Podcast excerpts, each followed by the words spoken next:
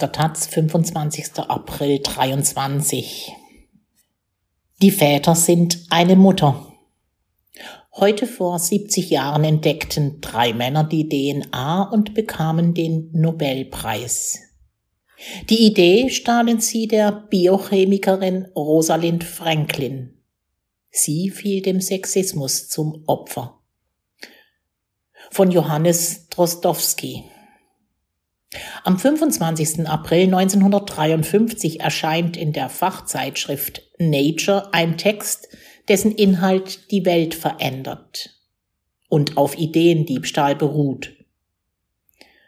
Auf einer Seite legen der US-Biologe James Watson und der britische Physiker Francis Crick dar, wie Gene aufgebaut sind, wie unsere Zellen also Informationen speichern und weitergeben durch eine Doppelhelix.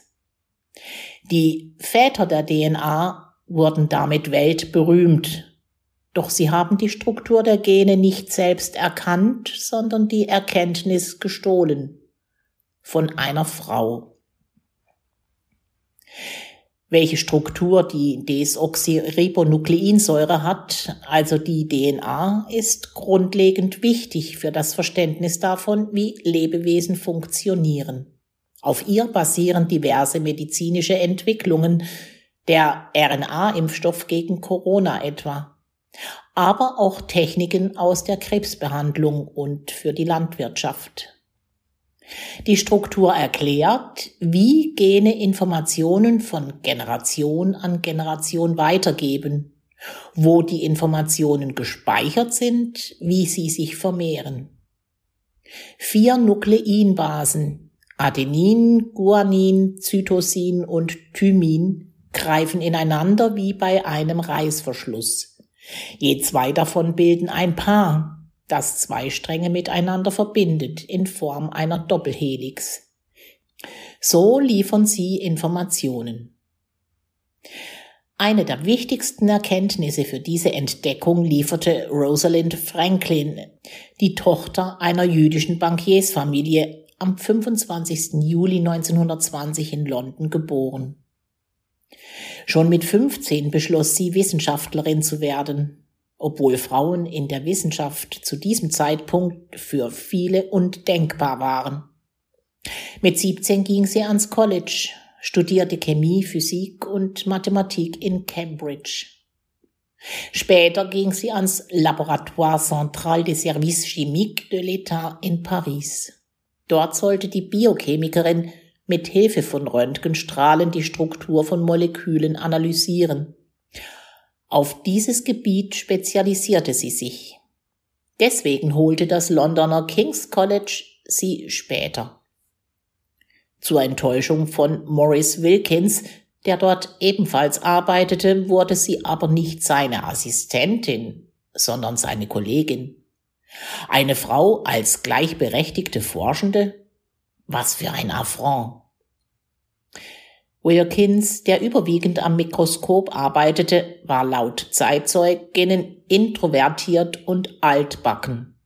Franklin galt als zielstrebig und diskussionsfreudig. Sie war mit einer vielleicht wichtigeren Aufgabe vertraut, der Darstellung von DNA und ihrer Struktur mit Hilfe von Röntgenstrahlen, wofür sie spezielle Techniken erfand. Doch Wilkins, der aus Groll kaum mit Franklin sprach, gab hinter ihrem Rücken Informationen weiter an Watson und Crick, die in Cambridge an der DNA arbeiteten, zu Zeiten, in denen drei große Forschungseinrichtungen im Wettrennen antraten. Wer schafft es als erstes, die Struktur von DNA zu entschlüsseln? Zum einen war da Cambridge mit Watson und Crick, zum anderen das King's College mit Wilkins und Franklin. Dann gab es auch noch das California Institute of Technology mit Linus Carl Pauling. Es war ein Wettkampf um Erkenntnisse und Ruhm. Die wissenschaftliche, das wissenschaftliche Pendant zum Wettlauf an den Nordpol. Pauling wollte sogar nach London reisen und mit Franklin sprechen, sich über Erkenntnisse austauschen. Sein Reisepass wurde aber nicht verlängert. Das Komitee für unamerikanische Ansichten riet dem US-Außenministerium wegen Paulings liberalen Einstellungen davon ab. Damit war er raus aus dem Wettrennen. Franklin war drin und 1951 durch ihren Doktoranden Raymond Gosling eine gute Nasenlänge voraus. Der hatte mit der von Franklin entwickelten Technik 1952 ein Foto gemacht. Foto 51. Ein grauer Kreis, der im Inneren zuerst dunkler wird, bevor er im Kern stark aufhält. Darin ein großes, fettes X aus Punkten. Dieses X markiert einen Wendepunkt in der Geschichte der Wissenschaft. Es ist ein Laue-Diagramm einer DNA, des Molekül des Lebens. Während die meisten Menschen dieses Bild nur sehen, nicht aber lesen können, war es für Forschende mit den nötigen zusätzlichen Informationen schnell entschlüsselt. So auch für Watson. Gerade deswegen sollte das Bild eigentlich geheim bleiben, bis Franklin selbst dazu publiziert. Aber Kollege Wilkins zeigte das Bild ohne ihr Wissen dem Kontrahenten Watson. In seinem Buch Die Doppelhelix, Englisch 1968, Deutsch 69, beschreibt Watson diesen Tag. Er habe Franklin besuchen wollen, sei dann jedoch im Streit gegangen. Noch im Institut traf er Wilkins. Der bat ihn ins Büro und zeigte ihm alles, was er brauchte. Als ich das Bild sah, klappte mir die Kinnlade runter, mein Puls flatterte, schreibt Watson in seinem Buch über diesen Moment. Hinzu kam dann noch ein unveröffentlichter Forschungsbericht von Franklin, der über eine andere Quelle und wieder ohne die Erlaubnis von Franklin seinen Weg zu den Kollegen in Cambridge fand. Watson arbeitet zu diesem Zeitpunkt mit Pappe. Er schneidet Schablonen von den Nukleinbasen aus, versucht sie zusammenzufügen. Als er sie zu Adenin und Thymin, Guanin und Zytosin zusammenlegt, bildet er mit dem Wissen der Fotografie und der Berechnungen von Franklin eine Doppelhelixstruktur. Am 28. Februar 1953 gehen er und Crick in ihren Stammpub Igel und schreien. Wir haben das Rätsel des Lebens geknackt. Im April veröffentlichen sie ihren Text in Nature.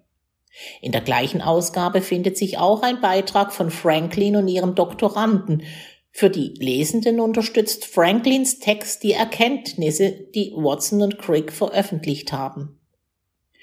Watson, Crick und auch Wilkins bekamen 1962 den Nobelpreis für Medizin. In der Nobelpreisrede der Männer wird die Frau nicht genannt. Stattdessen erwähnt Watson sie in seinem Buch sexistisch. Er nennt sie fast durchgehend Rosie, was sie immer abgelehnt hat, beschreibt ihr Äußeres, stellt sie als streitsüchtige, uneinsichtige Person dar beschreibt immer wieder ihr Äußeres statt ihrer Arbeit. Sie tat nichts, um ihre Weiblichkeit zu unterstreichen, schreibt er etwa und beginnt dann eine Stilanalyse. Er stellt sie als Produkt einer unbefriedigten Mutter dar, die es für überaus wünschenswert hielt, dass intelligente Mädchen Berufe erlernten, die sie vor der Heirat mit langweiligen Männern bewahren. Franklin bekommt vom Nobelpreis und auch vom Buch nichts mehr mit. Im April 1953 verlässt sie das King's College wegen der Arbeitsatmosphäre. Stattdessen forscht sie am Birkbeck College am Tabakmosaikvirus. Am 16. April 1958 stirbt sie in London an Eierstockkrebs, der vermutlich durch ihre jahrelange Arbeit mit Röntgenstrahlen bedingt war. James Watson machte in den letzten Jahrzehnten mit rassistischen und homofeindlichen Aussagen über Genetik auf sich aufmerksam. 2019 erkannte ihm das Cold Spring Harbor Laboratory auf Long Island alle seine Titel ab, weil er behauptete, schwarze Menschen hätten einen niedrigeren IQ als Weiße.